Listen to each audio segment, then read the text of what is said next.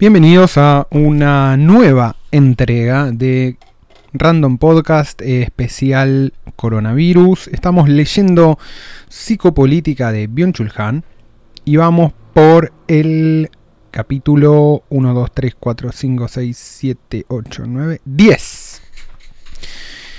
Y arranca así, la ludificación. Para generar mayor productividad, el capitalismo de la emoción se apropia del juego, que propiamente debería ser lo otro del trabajo. Ludifica el mundo de la vida y del trabajo. El juego emocionaliza, incluso dramatiza al trabajo y así genera una mayor motivación. A través de una experiencia rápida y exitosa y de un sistema de gratificación instantánea se aumenta el rendimiento y el producto. Un jugador con sus emociones muestra una mayor iniciativa que un actor racional o un trabajador meramente funcional. En el juego habita una temporalidad particular. Se caracteriza por gratificaciones y vivencias inmediatas de éxito. Las cosas que requieren una maduración lenta no se dejan ludificar. La duración y la lentitud no son compatibles con la temporalidad del juego. Acá Byung Chul se mete con todo un tema que es el juego. Yo no sé si estoy tan de acuerdo en, todas estas cosas que dice respecto del juego, más que nada porque es un, eh, digamos, un campo que me interesa. Leí Homo Ludens de Wisinga, eh, lo recomiendo, que es un poco fundador de lo que se llama Game Studies, estudios acerca del juego. Y después leo bastantes artículos de eh, la revista Game Studies, del MIT. Eh, y hay toda una discusión acerca de los juegos. ¿no? Si los juegos tienen alguna característica que lo distinga de cualquier otra acción cultural. Si son una forma de cultura aparte, o sea, si son algo aparte de la cultura, aparte del trabajo, es una forma de arte, del arte, del trabajo, etc. Si son parte de la narrativa, si son narrativos, entonces bueno, nada, estas, eh, estas cosas las voy tomando un poco más con pinzas, digamos. Pero seguimos. Nada, quería hacer esa aclaración. Igual es una aclaración general, digamos. A ver, hay un montón de cosas que Byung-Chul Han dice y con las cuales puedo estar más o menos de acuerdo. Lo que me interesa de este libro particular de él, más allá de su mirada pesimista sobre el neoliberalismo, la tecnología y demás, es que detecta algunas cosas que me interesan después seguir investigando. Puede ser con con este autor o con otro autor. Y de esas cosas precisamente es la creación, o sea, o el dispositivo psicopolítico, por un lado, en general, eh, la apropiación de las emociones como parte de la lógica del rendimiento, las tecnologías del yo, digo, son todos temas que después eh, me gustaría rastrear y leer, de hecho hay algunos temas que se tocan con cosas que dice otro autor que me gusta mucho, que es Peter Sloterdijk. Y Sloterdijk tiene una perspectiva muy distinta a la de a la de Han y sin embargo comparten de alguna manera los problemas. Entonces es una buena guía de problemas. Pasa un helicóptero, tal vez escuche. La actividad de la casa se aproxima al juego. Wow. Eh, cosas interesantes.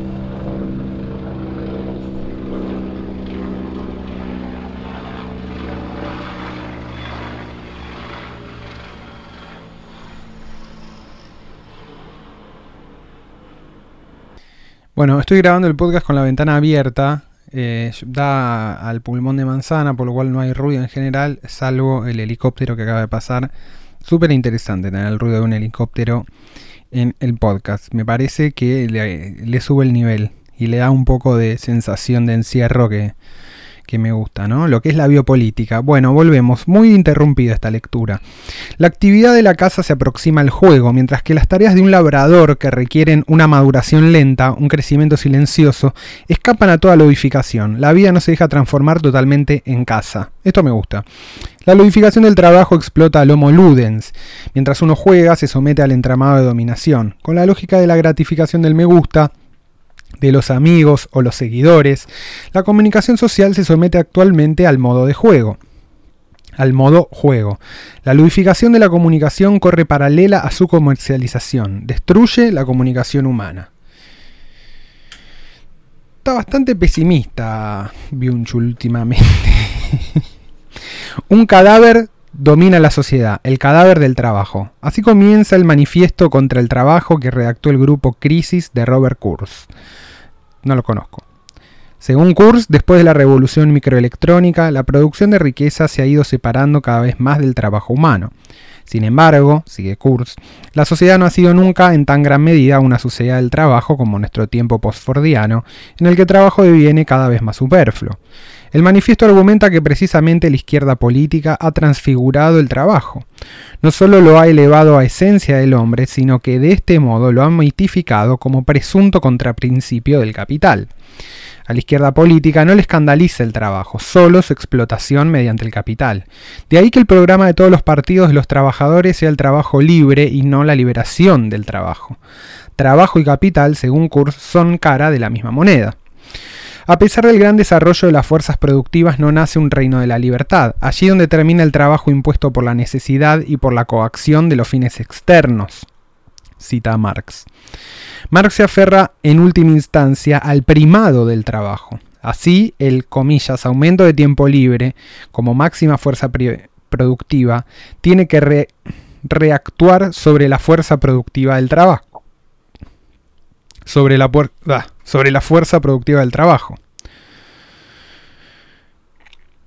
El aumento del tiempo de ocio incrementa, en palabras de hoy, el capital humano. El capital acapara el ocio que posibilitaría una actividad sin finalidad ni acción. Marx habla del capital fijo que es el hombre mismo. El mismo hombre con su general intellect se transforma en capital. Una libertad verdadera solo sería posible mediante una completa liberación de la vida respecto del capital, de esta nueva trascendencia. La trascendencia del capital cierra el paso a la inmanencia de la vida. Esto es algo que me interesa, que es la dicotomía que va a plantear ahora Byung-Chul entre inmanencia y trascendencia. La trascendencia es lo que está afuera de la cosa en sí, sería una especie de para sí, o incluso puede ser afuera de este mundo, lo trascendente siempre está como en una especie de nivel metafísico superior al de la realidad o por fuera o externo. Y la inmanencia es todo lo que está dentro de los límites de nuestro mundo. ¿no? Frente a la pretensión de Marx, la dialéctica de las fuerzas y las relaciones productivas no conduce a la libertad. Por el contrario, nos, nos involucra en una nueva relación de explotación. Así tendríamos que ir con Marx más allá de Marx para poder apropiarnos realmente de la libertad e incluso del tiempo libre. Esta libertad solo se podría esperar de lo otro del trabajo, de una fuerza totalmente diferente que dejara de ser fuerza productiva y no se dejara transformar en fuerza de trabajo, esto es, de una forma de vida que ya no es una forma de producción, sino algo totalmente improductivo. Nuestro futuro dependerá de que seamos capaces de servirnos de lo inservible más allá de la producción. Yo acá le hice una nota en el libro que dice el arte barra el asado con los pibes.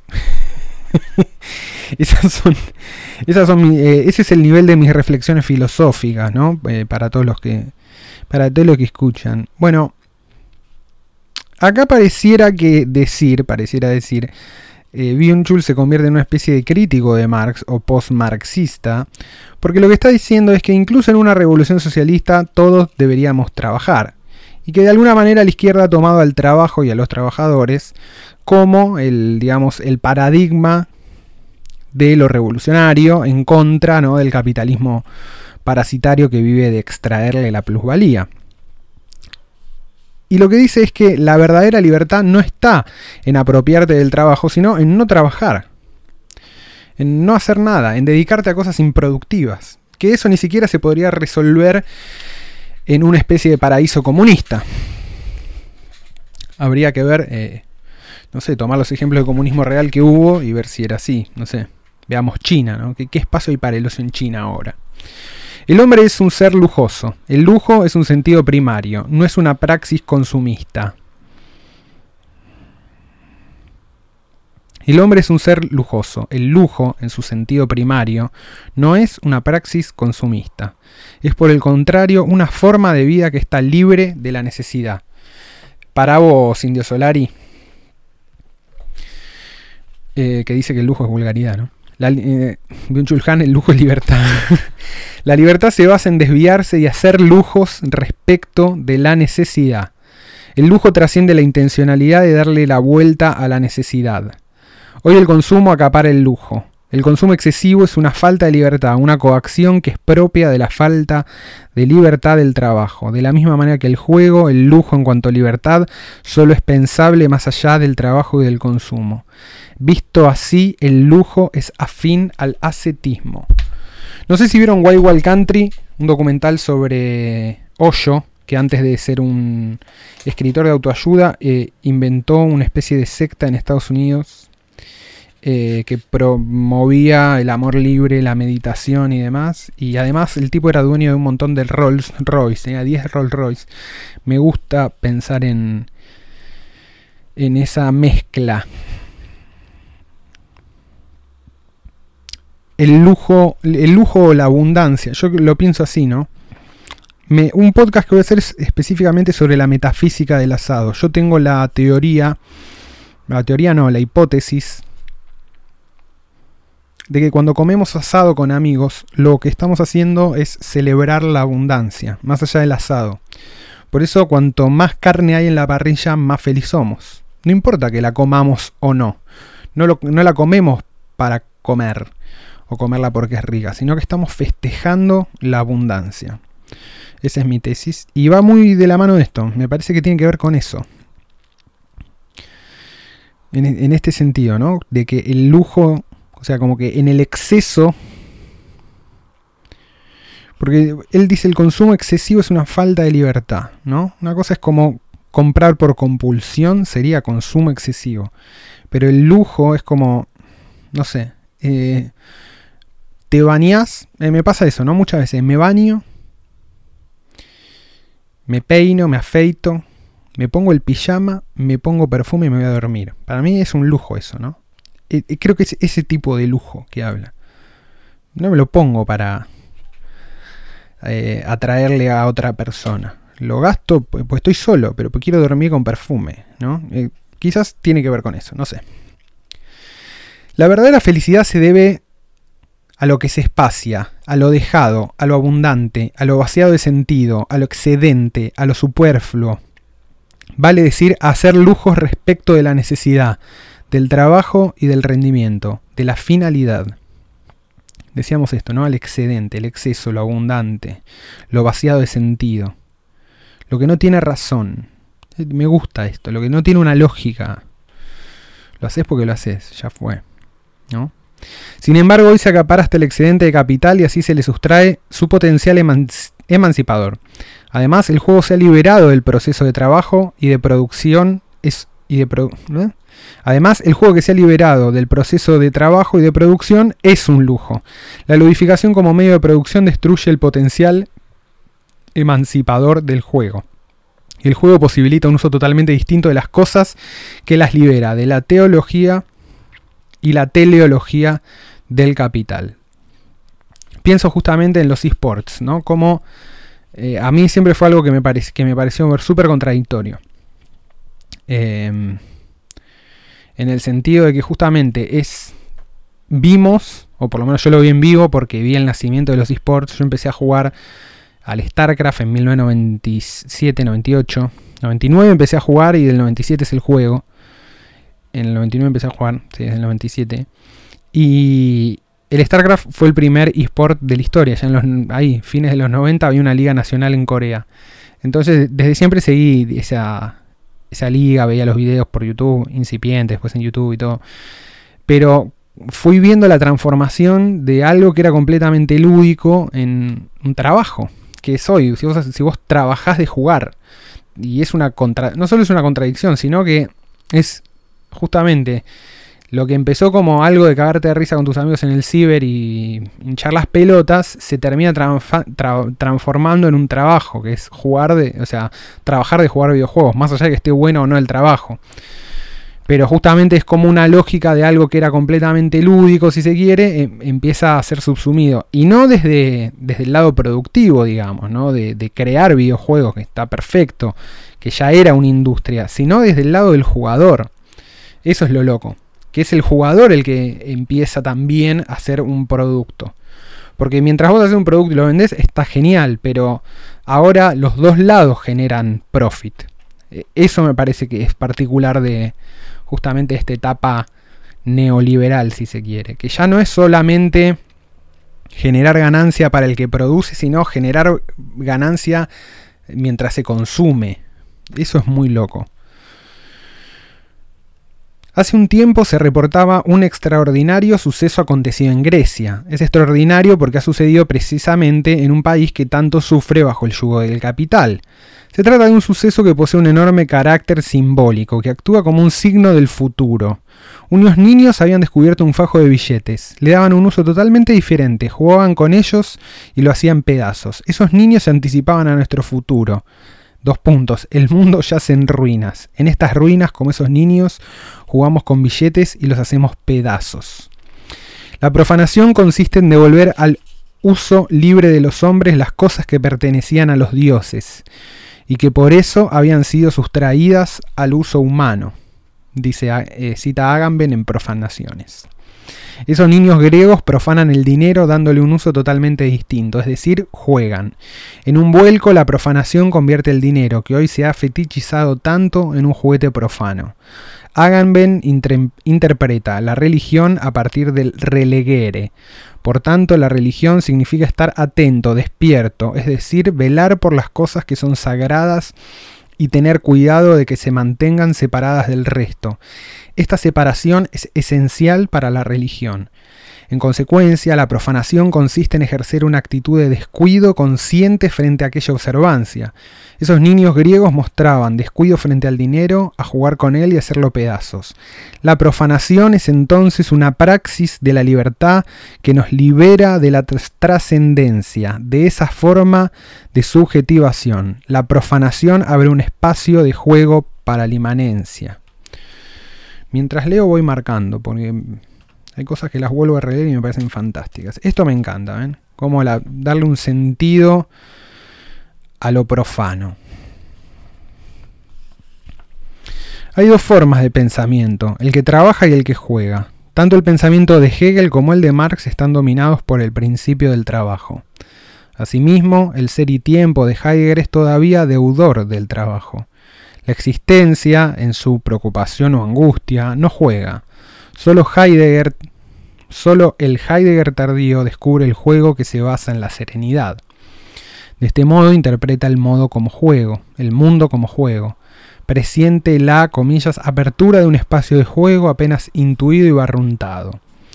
El espacio de juego del tiempo de Heidegger remite a un espacio de tiempo que está libre de la forma del trabajo. Se trata de un espacio del acontecimiento en el que se ha superado totalmente la psicología como medio de subjetivación. Cierra el capítulo. Este capítulo me parece muy importante porque por un lado abre, habla de cosas que a mí me gustan, que habla del juego, entonces me parece no menor. Por otro lado, habla de una salida, empieza a tener una cuestión positiva ya el texto, habla de una salida a la lógica neoliberal que es jugando y también habla de cómo el juego queda subsumido en tanto que se somete a la lógica esta, decíamos, de eh, el trabajo ludificado o el trabajo como juego. Pero sin embargo empieza a hablar de lo otro del trabajo, que es el lujo y el, y el juego propiamente dichos, la profanación el exceso, empiezan a aparecer claves que nos permite pensar un más allá, la inmanencia, sobre todo la inmanencia, ¿no? esta contraposición entre inmanencia y trascendencia. Nos empieza a pensar, nos empieza a dar herramientas como para ver cómo mierda resistir u operar en el neoliberalismo. ¿no? Big Data, el huevo de Colón. Bentham compara su panóptico con el huevo de Colón. Debe ser aplicado, según Bentham, a todos los entornos disciplinarios de reclusión, ya que posibilita una vigilancia muy eficiente de los reclusos. Bentham considera que su panóptico representa un hito dramático en el orden social.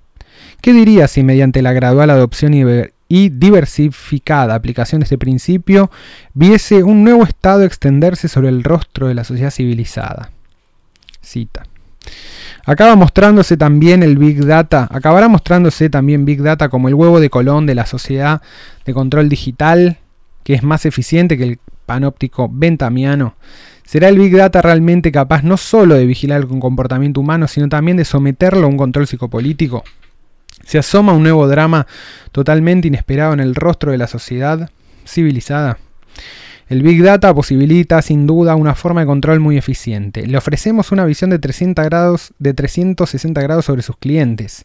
Es el eslogan de Axiom, la empresa americana de Big Data. Ciertamente el panóptico digital posibilita una visión de 360 grados sobre sus reclusos. El panóptico bentamiano está sujeto a una óptica perspectivista. De ahí que sean inevitables los ángulos muertos en que los deseos y pensamientos secretos de los presos pasan desapercibidos.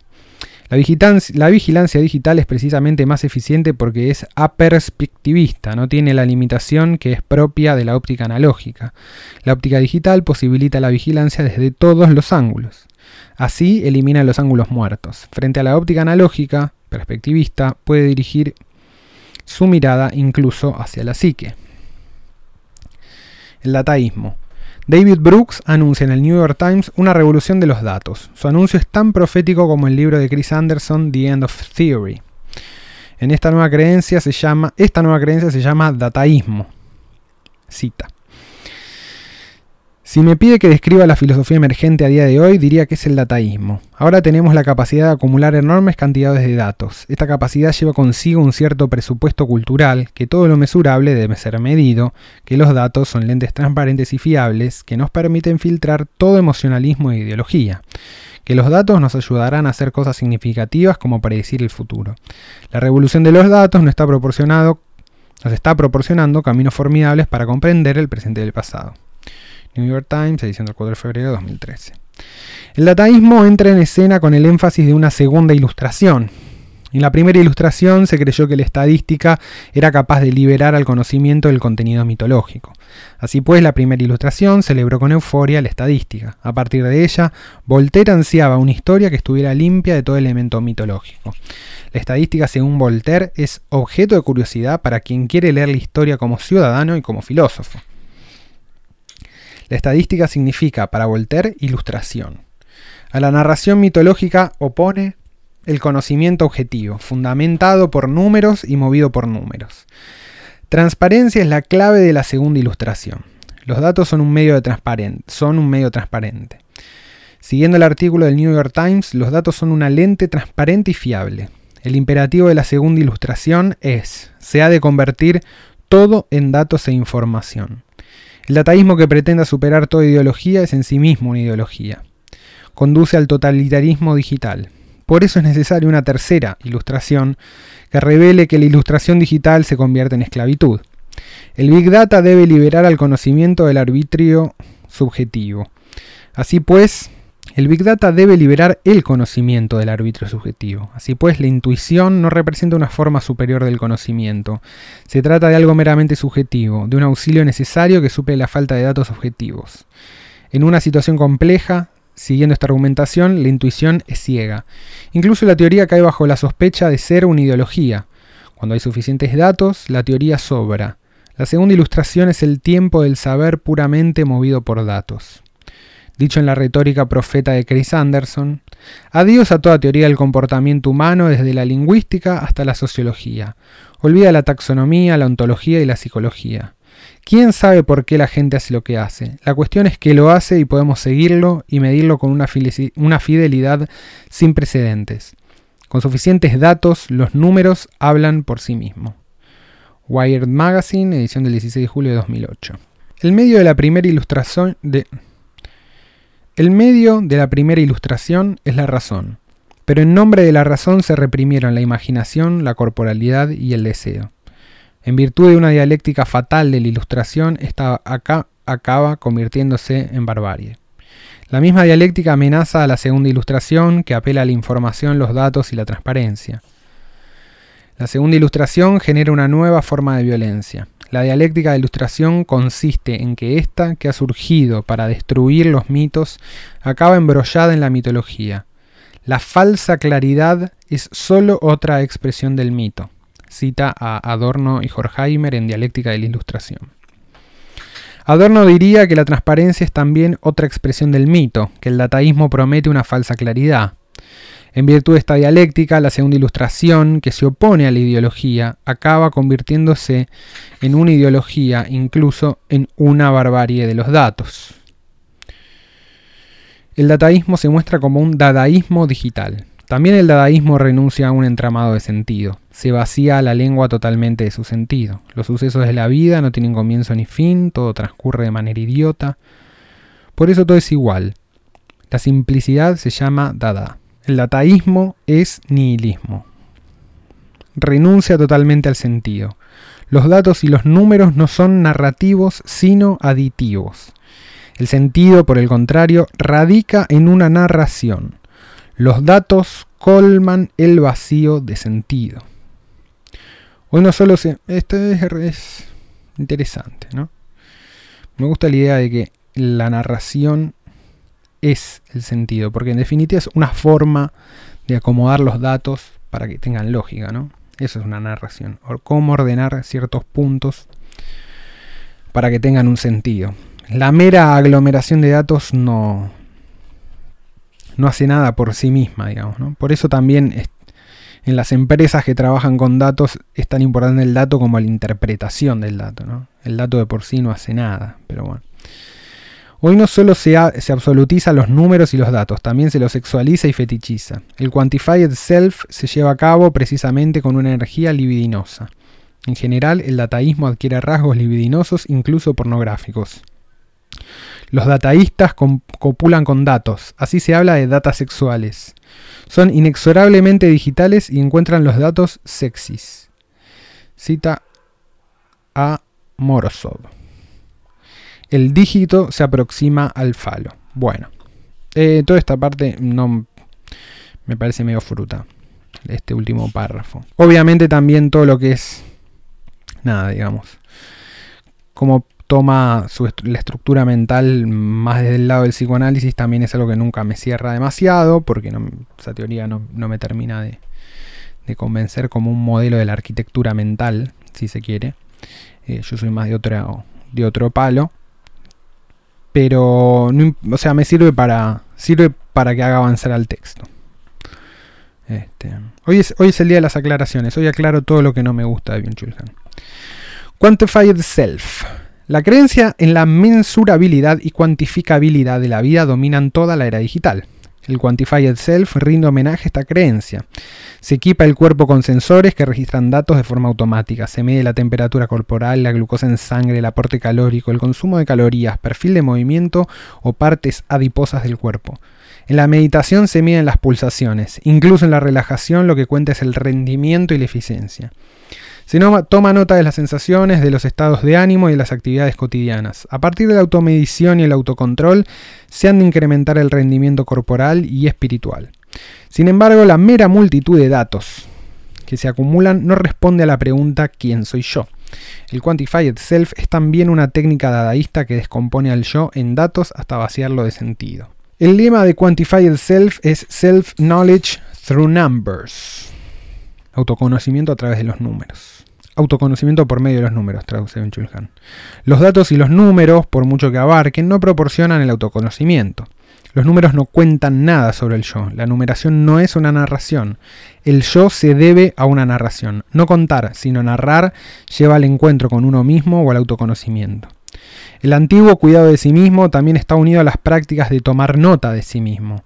La publicatio sui, tertuliano, es una parte esencial del cuidado de sí mismo. Cita a Foucault. Escribir también era importante en la cultura del cuidado de sí. Una de las características más importantes de este cuidado implicaba tomar notas sobre sí mismo, que deberían ser releídas, escribir tratados o cartas a los amigos para ayudarles, y llevar cuadernos con el fin de reactivar para sí mismo las verdades que uno necesitaba. La Publicatio Sui se dedicaba a la búsqueda de la verdad. Las anotaciones sobre sí mismos sirven a una ética del yo. El dataísmo, por el contrario, vacía el self-tracking de toda ética y verdad y lo convierte en una mera técnica de autocontrol. Los datos recopilados también se publican y se intercambian. De esta forma, el self-tracking se equipara cada vez más a la autovigilancia. El sujeto de hoy es un empresario de sí mismo que se explota a sí mismo. El sujeto explotador de sí mismo se instala en un campo de trabajo en el que es al mismo tiempo víctima y verdugo. En cuanto sujeto que se ilumina y vigila a sí mismo, está aislado en un panóptico en el que es, simultáneamente recluso y guardián. El sujeto en red, digitalizado, es un panóptico de sí mismo. Así pues, se delega a cada uno la vigilancia. El registro total de la vida. Hoy se registra cada clic que hacemos, cada palabra que introducimos en el buscador. Todo paso en la red es observado y registrado. Nuestra vida se reproduce totalmente en la red digital. Nuestro hábito digital proporciona una representación muy exacta de nuestra persona, de nuestra alma, quizás más precisa o completa que la imagen que nosotros nos hacemos de nosotros mismos. El número de direcciones web es prácticamente ilimitado.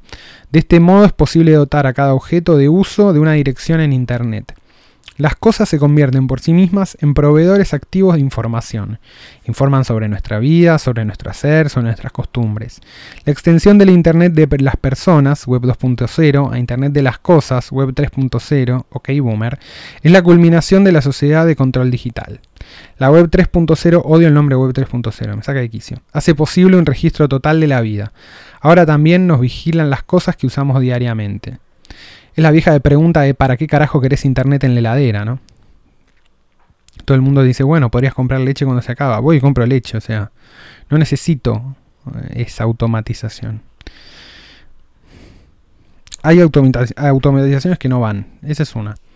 Estamos atrapados en una memoria total de tipo digital. El panóptico ventamiano carece de un sistema de anotación eficiente. Solo existe un libro de normas que registra los castigos realizados y los motivos. No se registra la vida de los presos. Con todo, el Big Brother se le oculta con todo, al Big Brother se le oculta lo que los presos realmente piensan o lo que desean. Frente al quizás muy olvidadizo Big Brother, el Big Data no olvida nada. Solo por eso al panóptico digital es más eficiente, el panóptico digital es más eficiente que el ventamiano. En las elecciones estadounidenses el Big Data y el Data Mining se muestran como el huevo de, la el huevo de Colón. Los candidatos adquieren una visión 360 sobre sus electores. Se recopilan enormes datos, se compran e interrelacionan de manera que se puedan generar perfiles exactos. De este modo también se adquiere una visión sobre la vida privada, incluso sobre la psique de los electores. Se introduce el microtargeting para dirigirse con precisión a los electores, con mensajes personalizados y para influenciarlos. El microtargeting como praxis de la microfísica del poder es una psicopolítica movida por datos. Asimismo, algoritmos inteligentes permiten hacer pronósticos sobre el comportamiento de los electores y optimizar la alocución. Las, alocuciones individualizadas apenas se distinguen de los anuncios personalizados. Cada vez se asemejan más votar y comprar, el Estado y el mercado, el ciudadano y el consumidor. El microtargeting se convierte en la praxis general de la psicopolítica. El censo demográfico que representa una praxis biopolítica de la sociedad disciplinaria provee un material explotable demográficamente, pero no psicológicamente. La psicopolítica digital, por el contrario, es capaz de llevar a procesos psíquicos de manera prospectiva. Es quizás mucho más rápido que la voluntad libre. Puede adelantarla. La capacidad de prospección de, la psicopolítica digital significaría el fin de la libertad. Cita a Víctor Mayer Schoenberg y Kenneth Cookier. Si bien es un, es, un, tema interesante, yo también creo que acá Byung-Chul está varios pasos adelante, digamos, también empieza quizás a, a no sé si atribuye a la tecnología más cosas que las que, las que la tecnología todavía puede hacer, digamos, ¿no? Digo, obviamente existe el, el data mining, la creación de datos, digamos, pero no sé, si puede haber perfiles tan definidos de una persona como para definir cómo piensa y, qué hace y demás. Creo que hoy el interés quizás está más puesto en otro lado, que es dónde está, a dónde va, cómo se mueve, qué compra, qué mira. Eh, nada. Igual sí, se puede armar un perfil bastante definido, ¿no? Pero de ahí a que con los suficientes datos puedas anticipar el accionar de alguien, eh, me parece un poco arriesgado. El inconsciente digital. El Big Data hace El Big Data quizá hace elegibles aquellos deseos de los que no somos conscientes de forma expresa. En una situación concreta llegamos a desarrollar inclinaciones que escapan a nuestra conciencia. A menudo ni siquiera sabemos por qué de repente sentimos una necesidad específica. Que una mujer en una determinada semana de embarazo sienta deseo por un determinado producto es una correlación de la que no es consciente. Simplemente compra el producto sin saber por qué. Ello es así. Este ello es así tiene posiblemente una cercanía con el ello freudiano que escapa al yo consciente. Visto de este modo, el Big Data haría del ello un yo, susceptible de ser explotado psicopolíticamente. Si el Big proporcionara un acceso al reino inconsciente de nuestras acciones e inclinaciones, sería pensable una psicopolítica que interviniera hasta en lo profundo de nuestra psique y la explotara. Según Walter Benjamin, la cámara de cine permite acceder al inconsciente óptico, comillas. Cita Benjamin en la obra de arte en la época de la reproductibilidad teórica. Con el primer plano se ensancha el espacio y bajo el retardador se alarga el movimiento. Así es como resulta perceptible que la naturaleza que habla a la cámara no es la misma que la que le habla al ojo. Es sobre todo distinta porque en lugar de un espacio que trama al hombre con su conciencia, presenta otro tramado inconsciente. Nos resulta más o menos familiar el gesto que hacemos al coger el encendedor o la cuchara, pero apenas sí sabemos algo de lo que ocurre entre la mano y el metal, cuanto menos de sus oscilaciones según los diversos estados de ánimo en que nos encontremos. Y aquí es donde interviene la cámara con sus medios auxiliares, las subidas y bajadas, su corte y su capacidad aislativa, sus dilataciones y arregazamientos, de un decurso, sus ampliaciones y disminuciones. Por su virtud experimentamos el inconsciente óptico, igual que por medio del psicoanálisis nos enteramos del inconsciente pulsional. Se puede establecer una analogía entre Big Data y la cámara de cine. El data mining, como una lupa digital, aumentaría las acciones humanas. La microfísica del Big Data haría visibles actomes, es decir, microacciones que escaparan a la conciencia. El Big Data podría poner de manifiesto patrones de comportamiento colectivos de los que el individuo no es consciente. De este modo se podría acceder al inconsciente colectivo. En analogía con el inconsciente óptico, se podría denominar como inconsciente digital al entramado microfísico o micropsíquico. La psicopolítica digital debería ser entonces capaz de apoderarse del comportamiento de las masas a un nivel que escapa a la conciencia. Me hace acordar a la idea de psicohistoria de Fundación, de Harry Seldon. Harry Seldon era el personaje, de Isaac Asimov. Eh, nada, era una, justamente una ciencia basada en la matemática y en la estadística que podía predecir el comportamiento de grandes sociedades en el futuro. Lo que no podía hacer era determinar ciertas, ciertos comportamientos de individuos particulares. Y todo el problema aparece a partir de un individuo que se llama el mulo, no sé cómo es en inglés, pero es un tipo como muy inteligente, con mucha capacidad de torcer el destino de la sociedad y como no estaba previsto, digamos, por los psicohistoriadores, eso puede generar un quilombo enorme, qué sé yo. Nada, me hizo acordar mucho a esa idea y como digo antes, em, quizás estas están un... Acá se mezclan justo dos cosas, ¿no? La idea de inconsciente, que yo les decía que no, no estoy muy cercano a, esa definición, y el yo, el ello y demás, y eh, la capacidad de justamente de que la política digital sería entonces capaz de apoderarse el comportamiento de las masas a un nivel que escapa a la conciencia. Digo que no quiero decir que no existan intentos de esto, ¿no?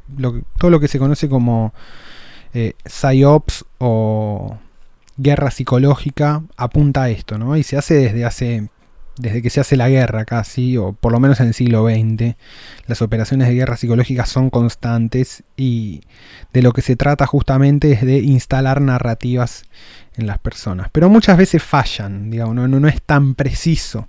Tal vez porque no contaban con esta herramienta, hay que ver a partir de ahora, ¿no? Digo, con todo este delirio que estamos viendo el coronavirus, hay un montón de, de psyops jugándose eh, en el tablero de la geopolítica mundial ahora. Este, hay que ver sus diferentes outcomes y cuando esto baje un poco la espuma, ver a qué nivel son, funcionan, son eficientes o no. Big Deal. El Big Data no solo aparece en la forma de Big Brother, sino también de Big Deal. El Big Data es un gran negocio. Los datos personales se capitalizan y comercializan por completo. Hoy se trata a los hombres y se comercia con ellos como paquetes de datos susceptibles de ser explotados económicamente. Esto es así, de esto, no hay ninguna duda. Ellos mismos devienen mercancía, el Big Brother y el Big Deal se alían, el Estado vigilante y el mercado se fusionan.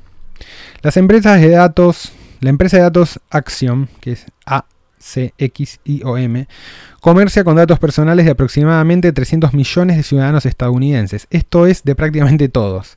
Axiom sabe más de los ciudadanos estadounidenses que el FBI. En esta empresa los individuos son agrupados en 70 categorías.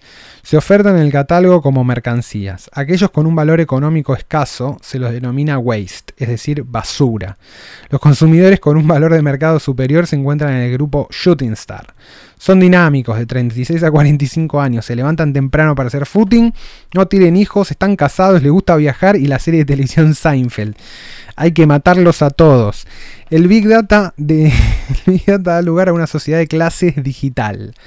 Los individuos que son clasificados en la categoría de basura, ojalá que yo sea un, quiero ser un basura, pertenecen a la clase más baja. A aquellos con puntuación baja se les niega el crédito. Además del panóptico, entra en escenario el Banopticum, del alemán Ban, descripción destierro, de Bauman y Lyon. El panóptico vigila a los residentes recluidos en el sistema. El Banopticum es un dispositivo que identifica a las personas alejadas u hostiles al sistema como no deseadas y las excluye. Claro, habla el Banopticum como del baneo. El panóptico clásico sirve para disciplinar. El panópticum se ocupa de la seguridad y la eficiencia del sistema. El panopticum digital identifica a los hombres sin valor económico como basura. La basura es algo que hay que eliminar. Son superfluos, basura humana, los rechazados de la sociedad, en una palabra, desecho. Desecho es todo aquello que no es útil. A los montones de desecho pertenece todo aquello que es insalvable, inutilizable. De hecho, la aportación más significativa que puede hacer el desecho es ensuciar y bloquear los espacios que, de otro modo, se, podrían utilizar para generar beneficios. El fin último del Banopticum es asegurarse de que el desecho es separado del producto valioso y arrumbado para el transporte al vertedero de basura.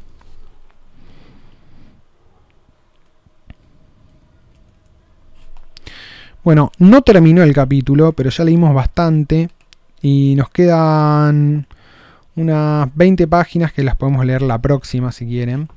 Y terminamos con el quinto capítulo. Bueno, este fue el cuarto episodio de Random Podcast especial coronavirus, especial cuarentena. Eh, nos queda uno más.